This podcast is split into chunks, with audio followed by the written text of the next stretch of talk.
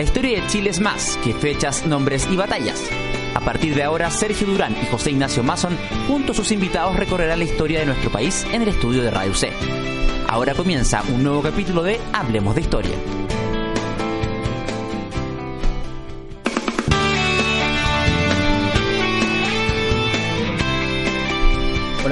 Inicia otro capítulo, otro episodio de Hablemos de Historia. Mi nombre es José Ignacio Mason e iniciamos nuevamente acá en Radio C, ideas que suenan bien, 660 amplitud modulada, radioc.cl, un nuevo capítulo de nuestro programa. Hemos ya pasado los 90 capítulos, los puedes descargar todos desde la plataforma Evox y también desde otras plataformas. Puedes buscar en Google Hablemos de Historia y ahí está el enlace para descarga de esos capítulos, todos de manera gratuita. Antes de contarte con quién estamos en el día de hoy de y de qué vamos a hablar, te cuento además que está a la venta el libro Hablemos de Historia, son 20 entrevistas a historiadores nacionales, temas tan diversos como prostitución, anarquismo, televisión, fútbol en Chile, entre otros. Este editorial Kimantú y eh, son las mejores entrevistas del año 2014 que hicimos acá en Radio Set. Tienes que estar también atento a las presentaciones próximas del libro y puedes adquirirlo también en esas presentaciones. En el día de hoy está con nosotros un invitado internacional, es argentino. Su nombre es Pablo Ortenberg. Tú me corriges si está bien dicho el nombre. ¿Qué tal, Pablo? Gracias por estar acá. Hola, José Ignacio. Gracias por la invitación. Ajá. Eh, hoy vamos a hablar sobre rituales del poder en Lima entre 1700 y 1800, para poder remarcarlo en un siglo, después vamos a ver las exactitudes de aquello, que es una investigación que nuestro autor hizo, que nuestro invitado hizo para su tesis doctoral en historia. Nuevamente las gracias, eh, Pablo. Eh, a modo de, introducción, como hacemos con todos los invitados, cuéntanos un poco de ti, eh, ya algo adelanté, dónde estudiaste, pero previo a eso, ¿qué te motiva a dedicarte a la historia en términos profesionales, más allá de un gusto, más allá del placer que muchos podemos tener de leer eh, libros de historia? Bueno, de, nuevo, bueno, buenos días y este agradezco mucho tu invitación al programa para poder este, difundir un, el trabajo. Eh, académico y bueno, en realidad, bueno, yo nací en Buenos Aires, hice la carrera de antropología, soy licenciado de la antropología en la de la Universidad de Buenos Aires, de la Facultad de Filosofía y Letras de la Universidad de Buenos Aires, y luego el doctorado lo hice en historia y desde, desde entonces eh, ejerzo la, la, la, la, profesión, digamos, de historiador eh, en el marco del CONICET. Soy investigador de CONICET, que es el el Consejo Nacional de Investigaciones Científicas y Técnicas y a la vez eh, soy eh, estoy a cargo de la materia Historia Latinoamericana en la Universidad General eh, de General San Martín, la UNSAM, desde hace un par de años ahí. bueno, en realidad mi, mi intención cuando entré muy muy digamos como como todos, ¿no? Muy joven a, la carrera, en mi caso de antropología eh, tenía que ver con un, una gran curiosidad por, por, las teorías de la cultura. Tiene una, muchas eh, preguntas a nivel abstracto o teórico eh, relacionado con la dimensión cultural de la acción humana. y y bien, la carrera de antropología es una carrera donde, bueno, como muchas otras carreras de ciencias sociales, se está, se construye a partir de la reflexión permanente sobre el estatuto de, de, de, de la misma disciplina. Hay una revisión permanente sobre el concepto de cultura, su validez, sus mutaciones, en fin, es como un auto eh, reflexión permanente sobre la, los conceptos, las categorías para entender la, la, la acción humana.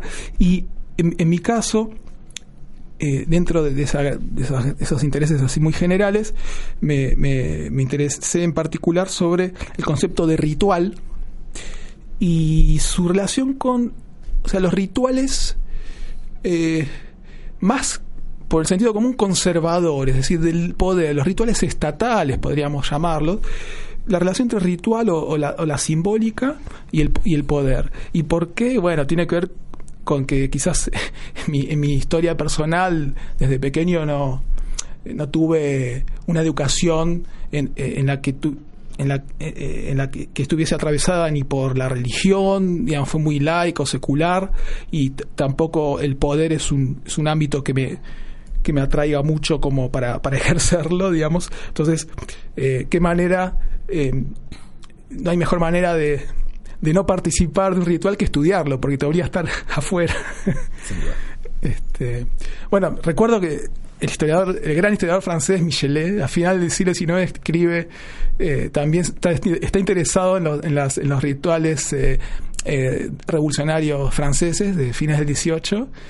Y, él escribe algo así como que, bueno, tuve una infancia sin fiestas, bueno, esa, para dar esa imagen, digamos, me, me parece bastante elocuente, ¿no? No sé, pero bueno. ¿Qué te lleva a estudiar este tema de los rituales que seguramente para más de algún autor puede ser eh, novedoso simplemente o extraño incluso? ¿Por qué este punto en concreto? Bien, desde el punto de vista de, la antropología, el tema del ritual y la simbólica es, es, vertebral a la disciplina, ¿no?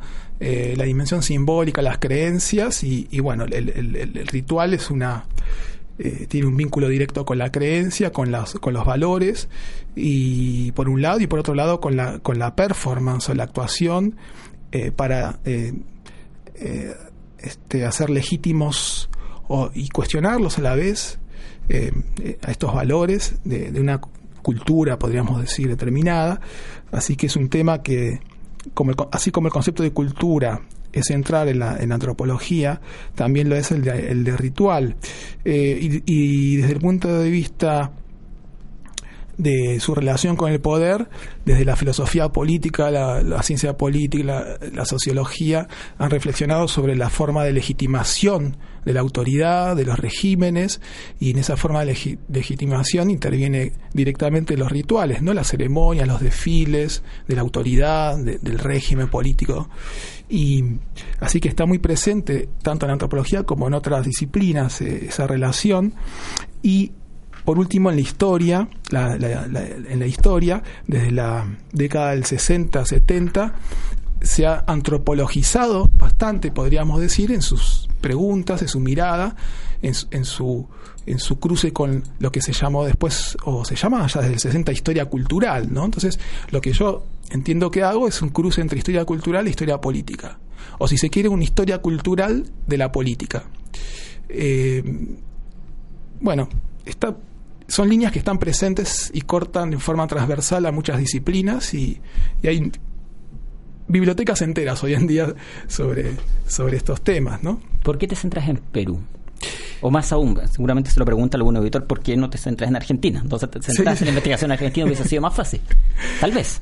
Eh, bueno, a ver, terminando, yo presenté mi trabajo de la tesis de licenciatura sobre el tema de las fiestas virreinales en Lima, ¿no? Las fiestas del poder o los rituales del poder real en la ciudad de Lima colonial, ¿no?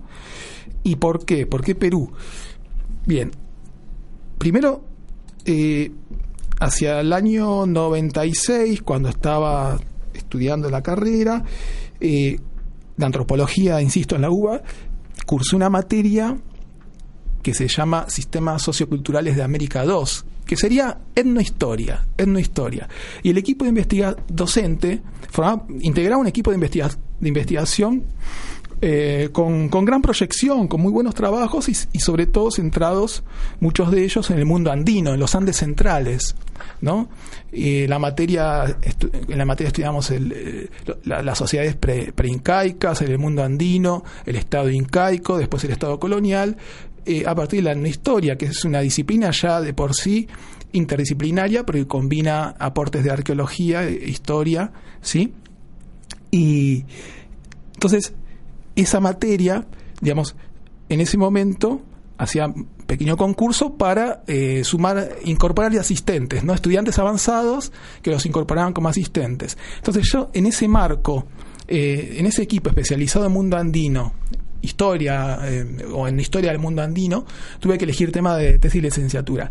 Y como te decía al principio, mi interés inicial, general, es la, la relación territorial y poder.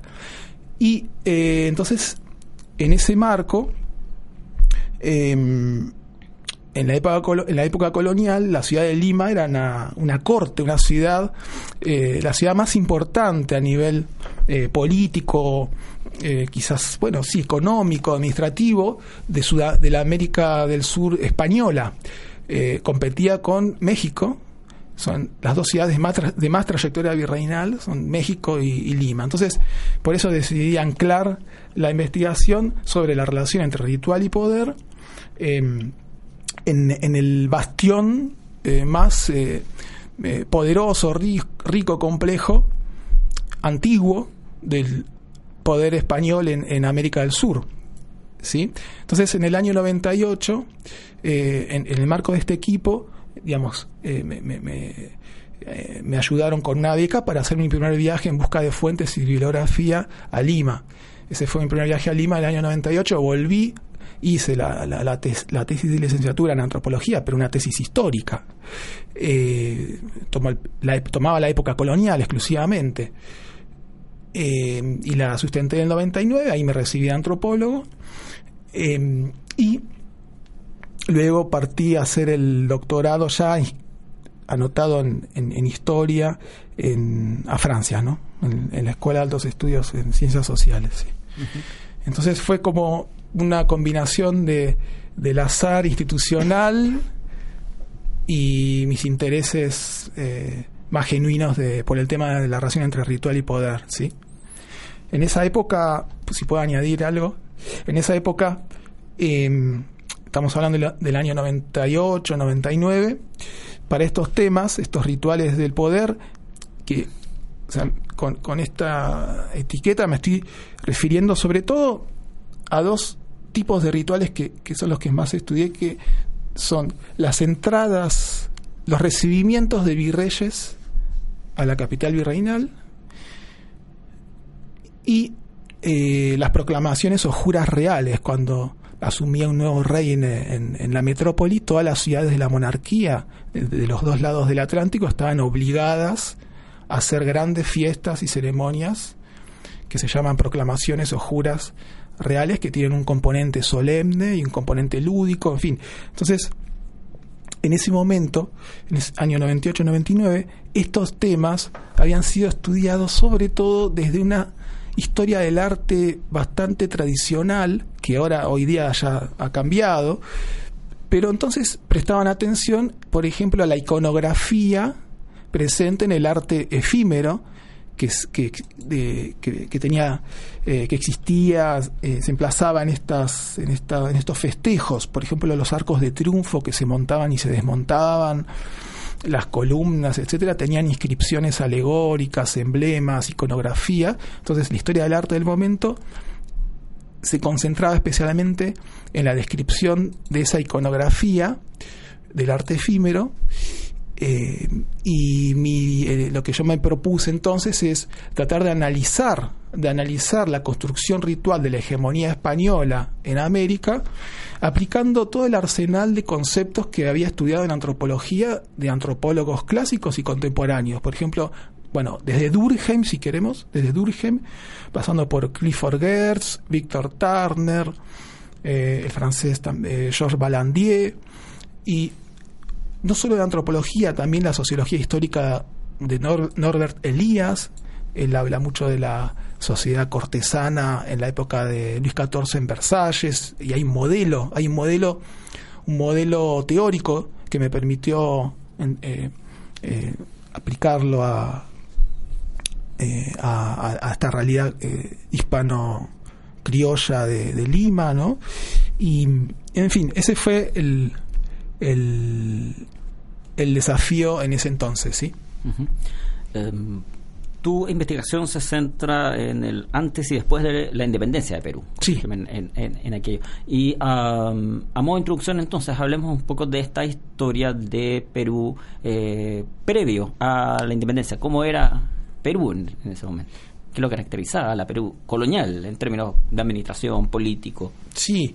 Bien, yo esa tesis doctoral que la sustenté en el 2008 que después se, tradujo en, libro y, en, francés y en el 2000, 2012 salió el libro en francés y en 2014 la traducción al español en, en, Lima. Eh, abarca un periodo que va de 1735 hasta 1828. Eh, tu pregunta ¿Quieres que, cuente por qué este periodo o en general? En general, el Perú colonial desde la conquista. Bueno, eh, eh, en, pocos minutos voy a ser muy esquemático, eh, pido disculpas, obviamente, este, sobre la, conquista. Bueno, como bueno, muchos saben, Pizarro y Almagro desembarcan en 1532 en a la altura de, Tumbes, y gracias a las alianzas con grupos dominados y descontentos eh, eh, dentro del, del, incanato, del imperio incaico, consiguen triunfar tan pocos españoles eh, ante, ante el imperio y ocupan Cusco, hay resistencias igualmente de incas rebeldes hasta fines del siglo XVI y eh, a mediados del siglo XVI hay unas guerras civiles, llamadas guerras civiles entre gonzalistas y pizarristas, en fin, que son conquistadores que devienen en encomenderos y que, se disputan eh, el botín. Y recién a fines del XVI el virrey Toledo consigue establecer, si se quiere, ya el sistema tributario estable eh, en función de una organización jurídica que separaba una república de españoles de una república de indios agrupados en reducciones o poblados de estilo español, pero con pero de indios con autoridades indígenas. Claro, este es un ideal porque en la práctica hubo desde el primer minuto mestizaje y cruces permanentes ¿no? entre, entre las dos repúblicas. De hecho, la ciudad de Lima, que se funda en 1535 por Pizarro, contenía dentro de la ciudad una reducción, eh, el cercado, y los intercambios y los flujos este, entre los dos mundos eran, eran constantes desde el primer minuto, como varios historiadores lo han probado. Eh, en el siglo, para ir un poquito más rápido, el siglo XVII, bajo los, los Austrias, eh, la, la, sociedad es una sociedad estamental, donde los criollos están arriba de la pirámide, los mestizos, los indios y los esclavos de origen africano, y luego las llamadas castas, que son mezclas que tienen que, eh, ver con, la influencia africana, que están abajo de la, junto con los esclavos, debajo de la, de la pirámide social, y una sociedad muy jerárquica, estamental, el antiguo régimen en ese sentido, con de acuerdo a un criterio fuertemente racial, diríamos. Eh, en siglo XVII, en siglo XVII, eh, bajo los Austrias, la relación que tiene la, el Perú virreinal, el virreinato, cuya capital es la ciudad de Lima, eh, así como otras ciudades importantes, tiene una relación, diríamos, de pactista. hay un pacto de lealtad de las ciudades hacia la corona, a cambio del reconocimiento de derechos y privilegios, ¿no?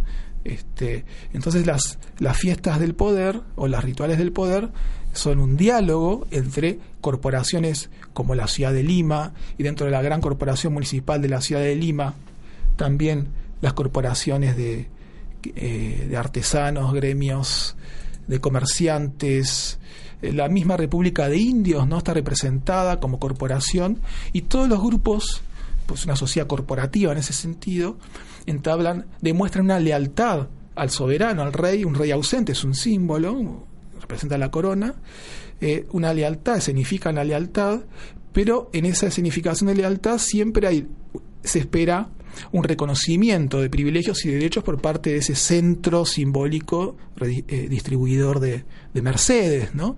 Bien, durante el siglo XVII predomina esa relación pactista, ¿no?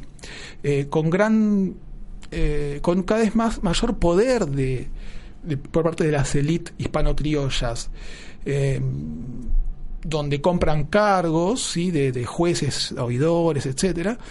Y en el siglo XVIII, con el cambio de dinastía, justamente, justo en 1700, después de las guerras de sucesión, se instala la dinastía de los Borbones, comienza un ciclo de reformas, las famosas reformas borbónicas, que también se conocen como un intento de reconquista del poder de, eh, español en América. Tratan de fortalecer el poder central y em, terminar con los eh, el empoderamiento de las élites hispano-criollas. ¿no? Entonces, esa serie de reformas en todo el imperio generan en, en, muchos sectores resistencias tanto indígenas, bueno, la más conocida es la de Tupac Amaru, ¿no? segundo, en 1780, pero también el sector criollo genera resistencias eh, por el desplazamiento de, de, los criollos en cargos importantes, eh, tanto en el mundo religioso como secular. Y entonces yo el libro, eh, la predicación que tomo, comienza en 1735, es un año donde comienzan a sentirse cada vez más estas reformas en, el espacio peruano y sobre todo comienzan estas reformas a imponer otro tipo de autoridad suprema.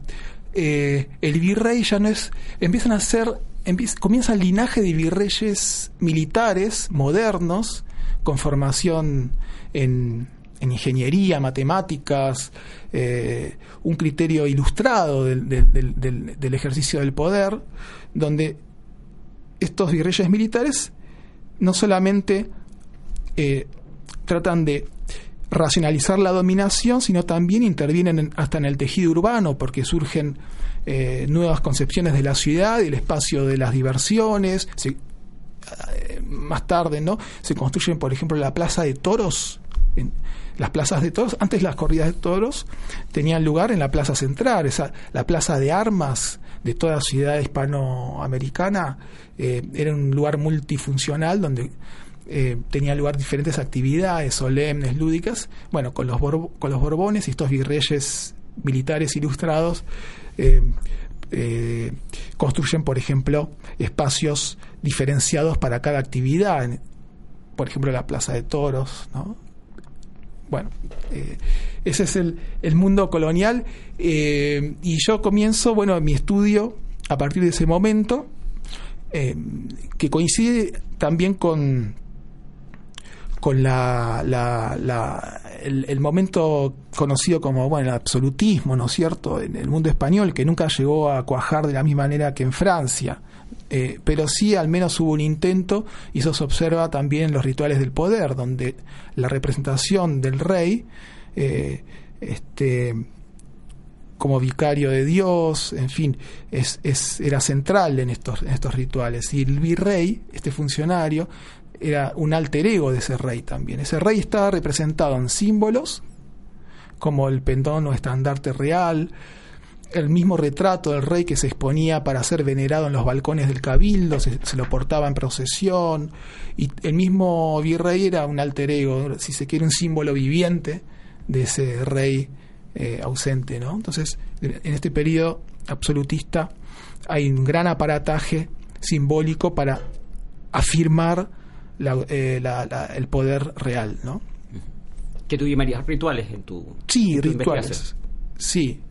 Rituales porque, a ver, eh, hay a nivel de, terminología, eh, el término ritual tiene un vuelo teórico que es justificado ¿no? en el libro, que incluye, como decía, una dimensión solemne, y uno piensa enseguida en las ceremonias, entonces en ese sentido también son ceremonias, un desfile solemne de todas las autoridades organizadas en corporaciones con determinados estandartes, etcétera, y una dimensión lúdica eh, con intervención popular, es decir, ahí aparece la palabra fiesta, ¿no?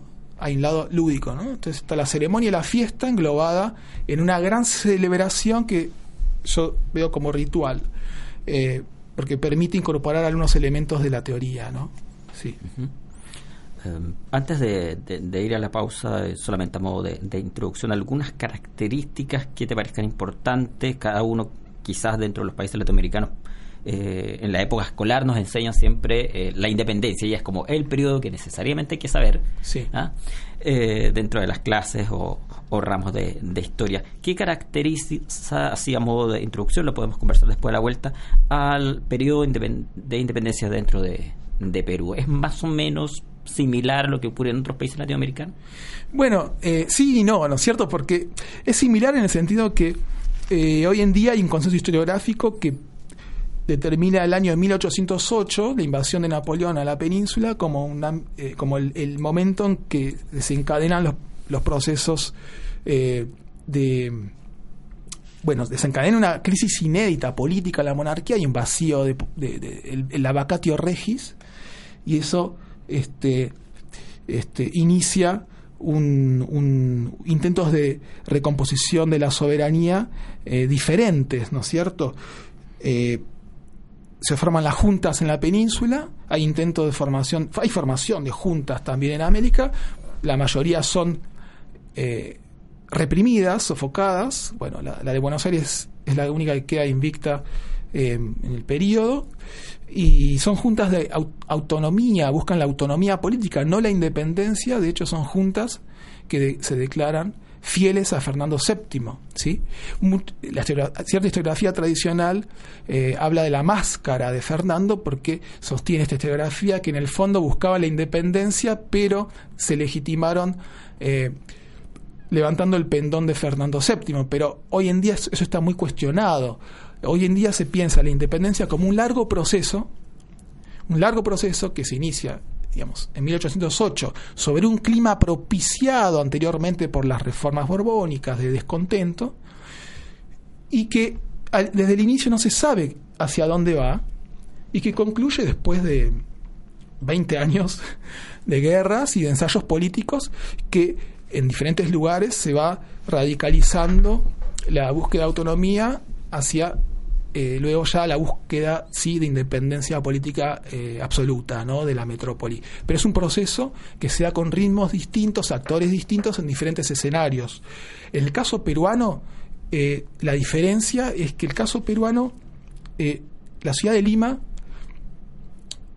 constituyó el principal bastión realista hasta el final del periodo del proceso independentista, es decir, recién eh, como sabemos, la batalla de Ayacucho es la que pone fin a, todo este largo proceso de guerras y de ensayos políticos, y fue Lima el bastión contrarrevolucionario por excelencia. ¿sí? Lo interesante es que en algunos, en algunos eh, territorios que se mantuvieron fieles, fidelistas a la, a la metrópoli, como Lima, el espacio peruano, y, México y otros sitios eh, vivieron, experimentaron la, la, el, lo que, el capítulo liberal de Cádiz, es decir, juraron fidelidad a la constitución a la primera constitución política de España, eh, este, sancionada en la ciudad de Cádiz, y que es una constitución que propone un Estado español unificado de los dos mundos con un parlamento, propone una monarquía constitucional parlamentaria, ¿sí? Y hay elecciones en todas las ciudades, entonces ese ese vocabulario liberal es aprendido también en este bastión realista del que hablamos. ¿no? Estás escuchando Hablemos de Historia acá en Radio C, que suenan bien. Hoy conversamos sobre rituales del poder en Lima, 1700-1850. El invitado es el historiador argentino Pablo Otrenberg. Antes de ir a la pausa, muy breve, te recordamos que está a la venta el libro Hablemos de Historia. Son 20 entrevistas a historiadores nacionales, historias como de Santiago, historias del fútbol, del libro El anarquismo, entre otros. El libro se llama Hablemos de Historia, puedes consultar en historiasradiuse.com. Una pausa, es breve, y volvemos de inmediato con más Hablemos de Historia.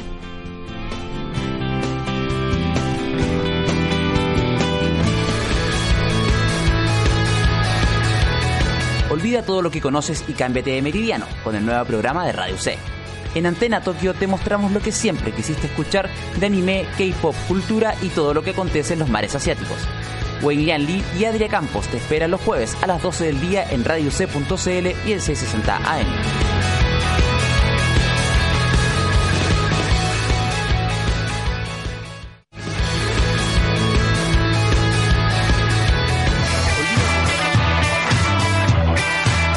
Dalo todo en la cancha con jugo de pelotas durante 60 minutos, Ignacio Chembrano y Rocío Ayala se la juegan por mostrarte lo mejor del fútbol y las novedades deportivas que no te puedes perder. Jugo de pelotas. Todos los lunes a las 7 de la tarde, el mejor equipo lo encuentras en Radio radioc.cl y en 660 AM.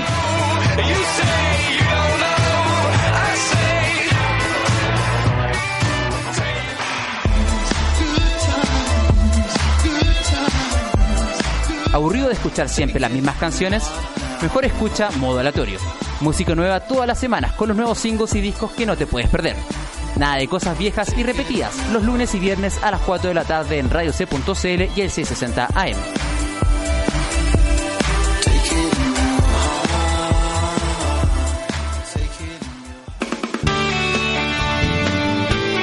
Acá Radio C, ideas que suenan bien. Otra semana conversando con historiadores.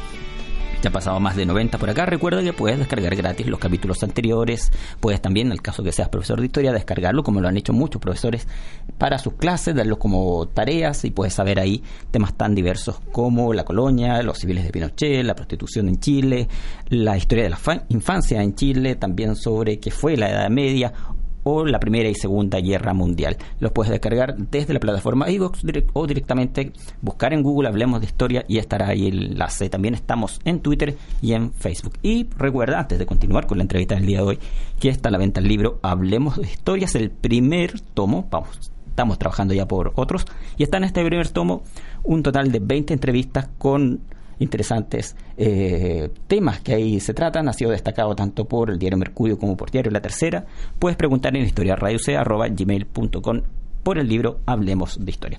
Hoy nos acompaña el historiador argentino Pablo Ortenberg. Estamos conversando, la idea era un, sobre rituales de historia, de rituales, perdón, del poder en, en Lima, pero como siempre hemos derivado también del tema de la independencia, algo de la colonia, hemos visto sobre la historia del Perú. Yo no sé si querías, Pablo, cerrar un poco la idea anterior antes de pasar a otra pregunta. Sí, quizás eh, enfatizar el hecho de que, a ver, en ese trabajo doctoral que, que, comentaba lo que escogí como periodo atraviesa la independencia, ¿sí? Es la transición de la fiesta del poder real, o la, si se quiere, el ritual del poder real, monárquico en Lima, hasta los rituales republicanos, ¿sí? Y entonces, una, digamos, parte de la originalidad de la investigación es, es, esa periodización que trata de ver la transición del mundo colonial al independentista y republicano, ¿sí? En el caso, en el espacio peruano, en mi caso, ¿no? Em, en ese sentido, em, como comentaba, hay mientras hacía la investigación, eh, me di cuenta que lo que yo me proponía, digamos, hacer era demostrar eh, que esos rituales de proclamación y de recibimiento de virreyes eh, son muy, a ver, son muy estereotipados y repetidos. Es un guion que se repite con bastante estabilidad en cada ocasión, ¿sí? de hecho, las fuentes, a veces es agotador leer ese tipo de fuentes porque tiene una gran carga retórica em, donde narran la repetición de un guion, ¿sí? A, primera lectura. Entonces, yo lo que me propuse es demostrar que pese a la repetición, en cada repetición hay usos diferenciales, apropiaciones diferentes de ese guion, de esos significados, por parte de actores políticos específicos en ese momento eh, en esa coyuntura determinada. Y bueno, eh, un ejemplo que te puedo dar es en la proclamación de Fernando VI en Lima en 1746, el virrey Manso de Velasco, que había sido gobernador de, en Chile y había, eh, acaba de llegar a Lima ascendido como virrey, eh, tiene que enfrentarse a un terremoto que había devastado a la ciudad de Lima meses antes. Entonces, este virrey, obligado a, organizar la proclamación, la utiliza, y eso lo vemos en sus memorias, para recomponer el tejido social eh, perturbado por el terremoto, expulsa a las, tiendas de, la plebe que se habían eh, establecido espontáneamente en la plaza de armas y convoca a la aristocracia que había huido a sus fincas en las afueras campestres de la ciudad. Entonces, como que trata de recomponer como el ave fénix, ¿no? la alegoría del ave fénix está muy presente en la retórica y en los símbolos puestos en escena, eh, para que todo vuelva a la normalidad, a como estaba antes. Entonces el ave fénix es un símbolo de renacimiento, de resurgimiento, pero a la vez es un símbolo, en este caso, muy conservador, es decir, eh, marca la imposibilidad de cambio, porque es, volvamos a como era todo antes, la plebe lejos del centro, la aristocracia desfilando ordenadamente en el centro, ¿no? Y lo primero que hace es, eh, la catedral estaba también muy dañada por el terremoto, es armar una suerte de capilla temporaria para este, hacer las misas eh, necesarias eh, y, presentes en todo ritual del poder colonial y, luego vamos a ver independentista también, ¿no? Para justamente reconstruir los centros y las jerarquías eh, dañadas física y, y también este, simbólicamente por, por, un terremoto. Entonces acá hay un uso, al mismo tiempo, al mismo tiempo en el, libro que relata la, la proclamación, aparece el virrey como, como el héroe de la reconstrucción de la ciudad. ¿no? Entonces, hay una autopromoción de la gestión de los funcionarios en, esta, en, esta, estos festejos. Como decía, no solamente es una demostración de lealtad al soberano, sino es un momento en donde todas las corporaciones y, autoridades aprovechan para exaltar su, su lugar en el cuerpo de la monarquía. ¿sí? Eh, y hay competencia entre ellas por eso también. Doy otro ejemplo de la competencia. Doy otro ejemplo de la competencia entre las corporaciones. Eh, por ejemplo, el gremio, el gremio de pulperos gastaba lo que no tenía en, financiar eh, tantas corridas de toros para celebrar al nuevo rey o al virrey en su entrada. Y de esa manera demostraba que tenía muchísima más este, importancia o poder o privilegios o prestigio, un capital simbólico, el prestigio, que el gremio de, por ejemplo, eh, zapateros, que tenía menos dinero para gastar en los toros y, sin embargo quizás podía gastar en un castillo de fuegos artificiales, ¿no?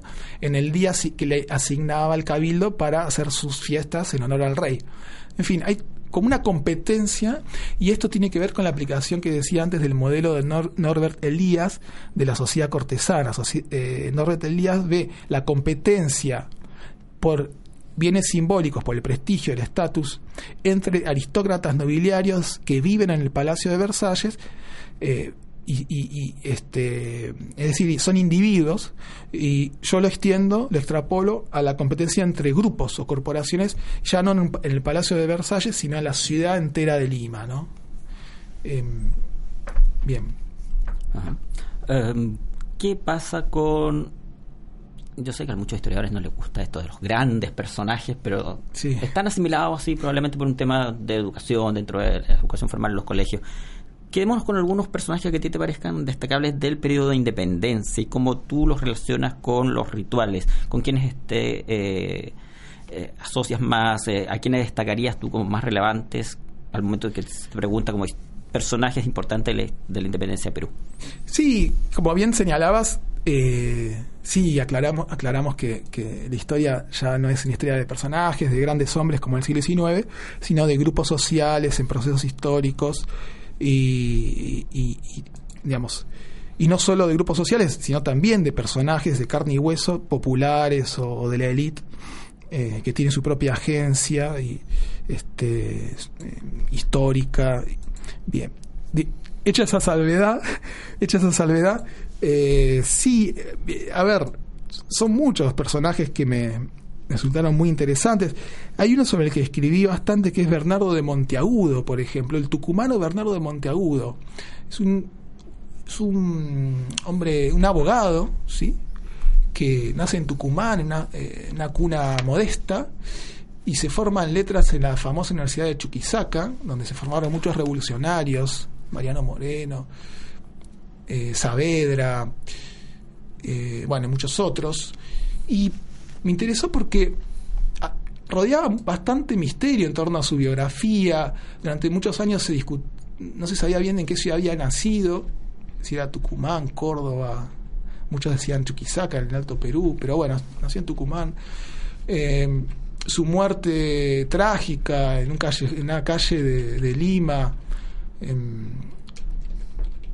acuchillado y que despierta un, todo un, una trama policial, detectivesca, en donde interviene Bolívar, en fin, hay muchas tradiciones, hay una tradición de, de Ricardo Palma, el tradicionista peruano, que le dedica muchas páginas al tema, y sobre todo Bernardo Monteagudo eh, estuvo presente en los grandes acontecimientos, grandes momentos de la, de la gesta independentista.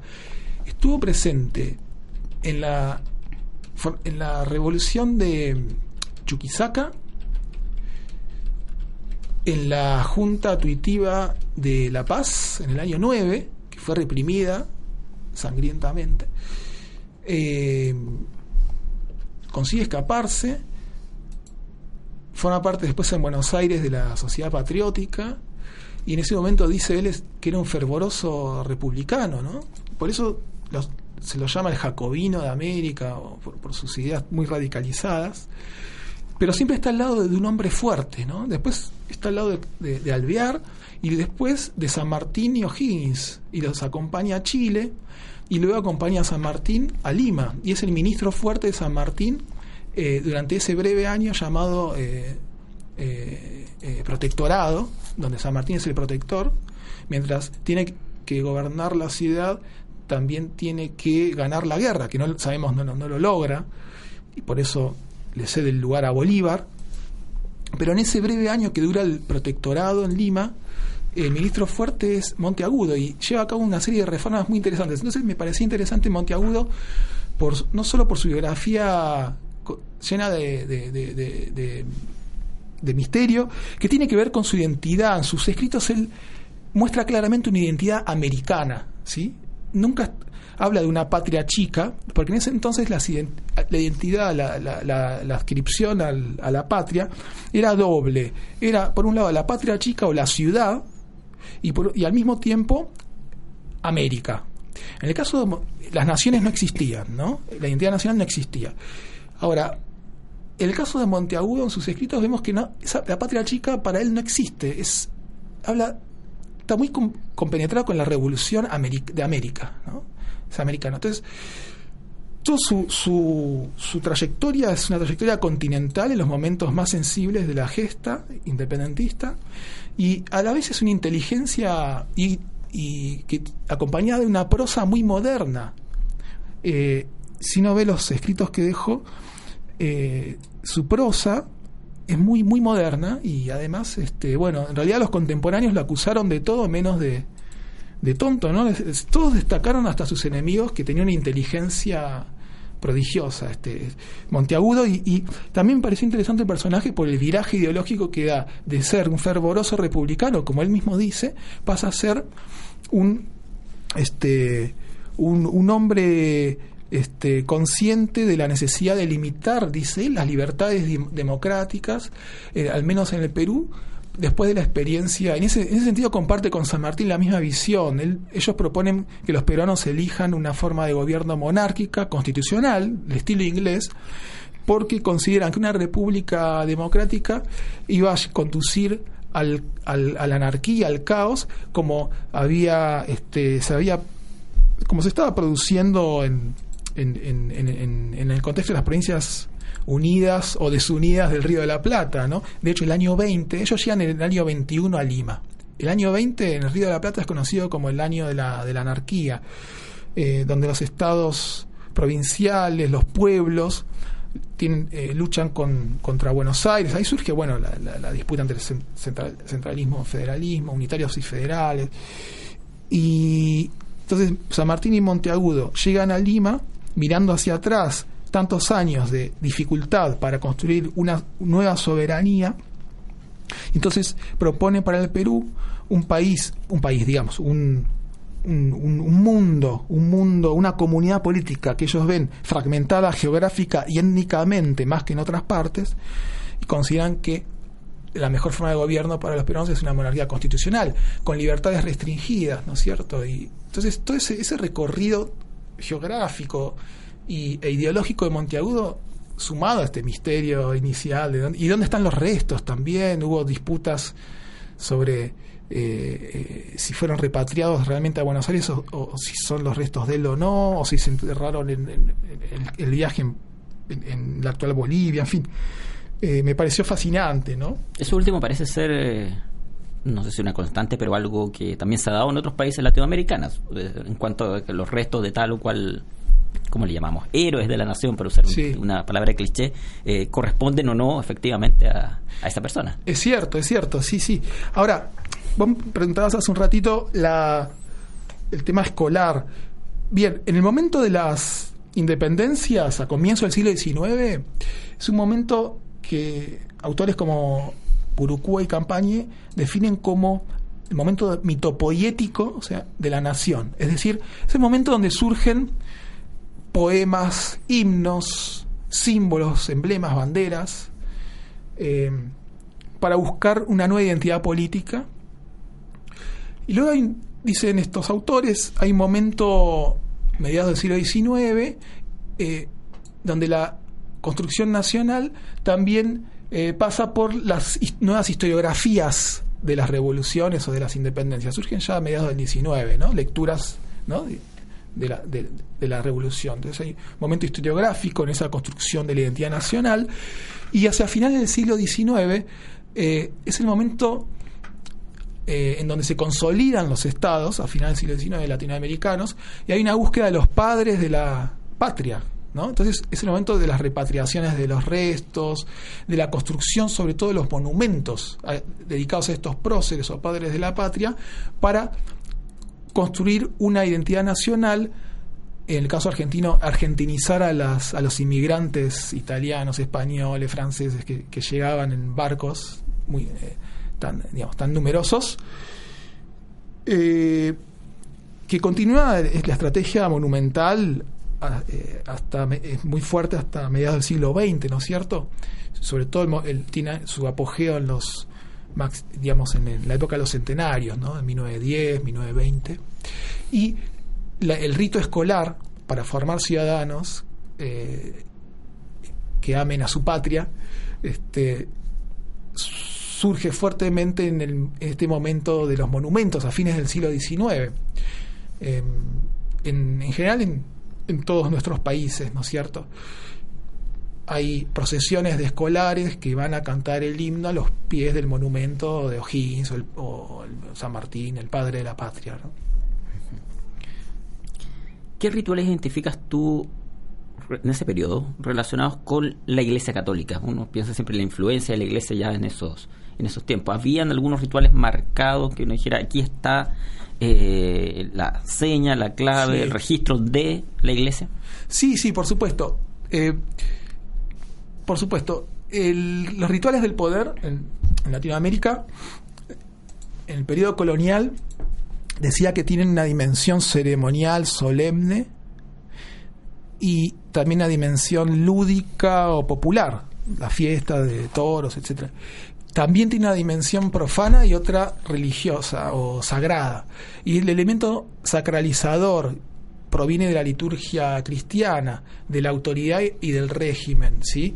Y eso se va a conservar en, las repúblicas también. De hecho, eh, en las fiestas patrias eh, de nuestros países, que tienen su origen en las fiestas coloniales que estamos, de las que estamos hablando, toman la misma estructura, el Te Deum, el, Te Deum, que es un himno cantado de origen medieval, estaba, presente en las proclamaciones de reyes la colonia y va a seguir presente en la proclamación, bueno, en el caso peruano, en la proclamación de la Constitución de Cádiz, o sea, la Constitución, luego en la proclamación de la Independencia y luego en las fiestas patrias durante la República. Siempre hay un Tedeum hasta hoy, no sé si recuerdan, bueno, eh, bueno, en los bicentenarios.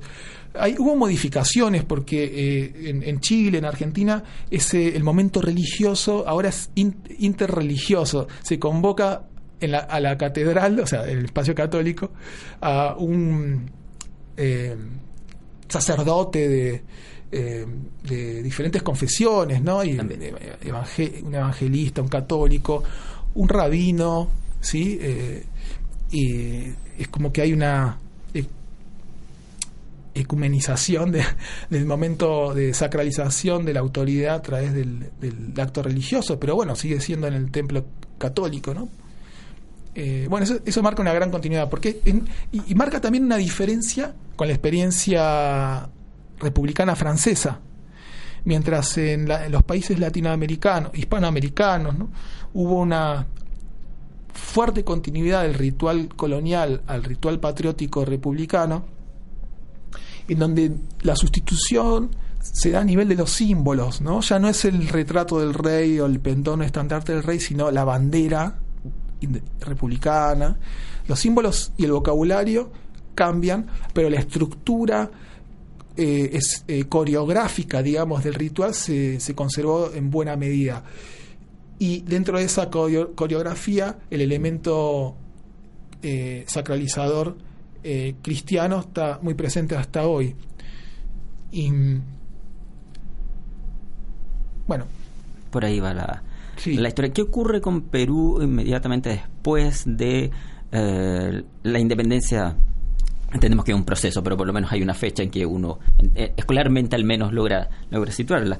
Eh, se produce también, al igual que en otras partes de Latinoamérica, un proceso que algunos historiadores llaman como de ensayo y error de algún tipo de sistema que se intenta adoptar, disputas internas entre estos nuevos líderes, parecido a lo que ocurre ahí.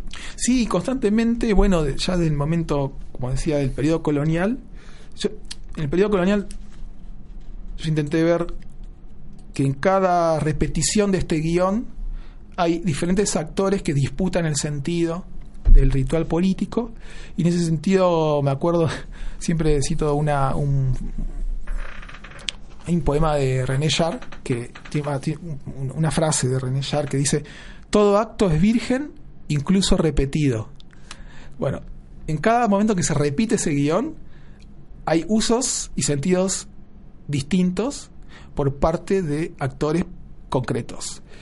Bien entonces, en, espejo, el sentido común eh, predominante ve la independencia como un momento de ruptura. Entonces, si yo veo eh, diferencias en cada momento en que se repite o el ritual de, continuidad, voy a ver los momentos de continuidad en esa ruptura que es la independencia. Entonces, como un espejo invertido veo juego con esa, esa idea, ¿no es cierto? Y en ese sentido la, la, la, disputa eh, en, el trabajo trato de demostrar permanentemente esos usos diferenciales por diferentes actores que están disputando un espacio político, actores individuales y colectivos. Yendo a tu pregunta concretamente sobre la, las fases, las etapas de la independencia peruana, bien, hay, hay una, una discusión histórica, historiográfica, sobre si la independencia peruana fue concedida o concebida, pero viene de los años 70, para el sesquicentenario de la independencia. Para el sesquicentenario de la independencia hubo una línea nacionalista que hablaba de la, del patriotismo de los peruanos que buscaban su propia independencia, de todas las clases y grupos indios, mulatos, esclavos, este, y la nobleza, la élite, etcétera, buscaba la independencia. Y el mío, en los años 70 sale a responder esta visión de la independencia concebida los que sostienen desde el marxismo dependentista, digamos, Heraclio Bonilla, Karen Spalding, eh, la independencia concedida, es decir, los, la idea es que los peruanos no querían independizarse, la sociedad peruana no quería independizarse, sobre todo la élite que tenía vínculos comerciales con Cádiz y se sentía más española que, otra cosa, y no quería independizarse, entonces esa independencia fue impuesta por la fuerza por ejércitos extranjeros. San Martín desde el sur, Bolívar desde el norte. Es una gran discusión que atraviesa la historiografía peruana. Eh, entonces, para no entrar en tanto detalle, eh, la independencia peruana hay que tener en cuenta las conspiraciones y, rebeliones y revueltas eh, previas a las llegadas a Martín y Bolívar que se dan en el espacio peruano, sobre todo en el sur, ¿no? o el Alto Perú, o, hubo en el 11, 13 en Tacna, una revolución en Cusco en el 14, Entonces hay que tener en cuenta también ese, ese espacio, ¿no? No solo Lima, donde hubo intentos, muchos de ellos también para vincularse con los independentistas del Río de la Plata, ¿no? que fracasaron esos intentos, pero hubo. Luego viene el periodo sanmartiniano, como decía, el protectorado, del 21 al 22, y eh, San Martín renuncia ante un Congreso Constituyente que proclama una república, pero una república que manda a llamar a, Bolívar para que termine la guerra con su fuerza militar, porque los realistas, con el virrey La Serna, estaban nucleados en la sierra con capital en Cusco. Entonces el Perú como estaba dividido en dos, ¿no? Eh, la guerra continúa, una república muy frágil. Eh, Jorge Basáre habla de fase peruana de la emancipación, porque ya está el, el, Congreso peruano con peruanos, ¿no? Eh, eh, creando leyes, etcétera, pero bajo una bajo un clima de mucha fragilidad y, terribles disputas internas, terribles disputas internas de Riva Agüero y el Congreso, etcétera.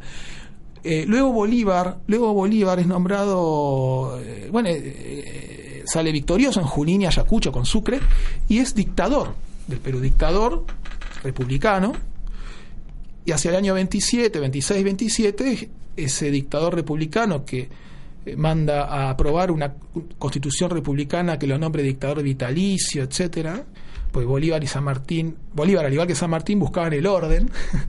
Y, este, bueno, cada uno veía esa búsqueda de diferente manera, eh, empieza a generar mucho descontento, incomodidad en la élite peruana. Y este bueno Bolívar tiene que, que, dejar este Lima y volver a, Colombia para resolver problemas internos. Y después de su salida el Perú pasa a demonizar la figura de Bolívar de, de adorarla y, traducirla en, en, celebraciones y conmemoraciones donde son muy personalistas en honor a Bolívar, San Simón, etcétera por el, es el, que dio la independencia, ¿no? Por las armas, pasa a ser una figura demonizada, de tirano colombiano, etcétera. Y ahí se, ahí termina la investigación porque ahí surge ya un Perú que empieza a tener guerras con sus vecinos, eh, Colombia, eh, Bolivia, ¿no? Entonces surge ya el periodo que se conoce como caudillismo, eh, en el 36 se, forma, hay un intento de formar una confederación peruano-boliviana, en fin, hay procesos, siguen los procesos de reconfiguración, de soberanía en manos de estas figuras llamadas caudillos, que son militares que ascendieron, hicieron carrera en esos años de guerra de la independencia, pero marcan ya otra etapa.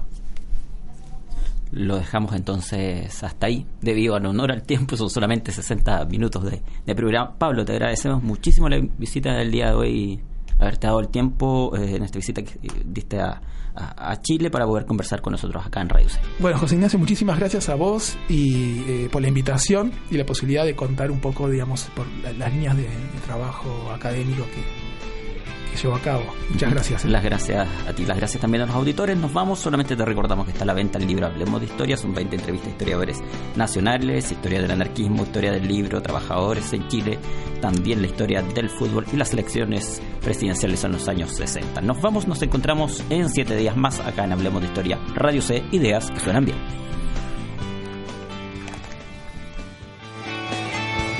Sergio Durán y José Ignacio Mason, junto a sus invitados, hicieron un recorrido por la historia de Chile. Vuelve a escucharlos en un nuevo capítulo de Hablemos de Historia en Radio C.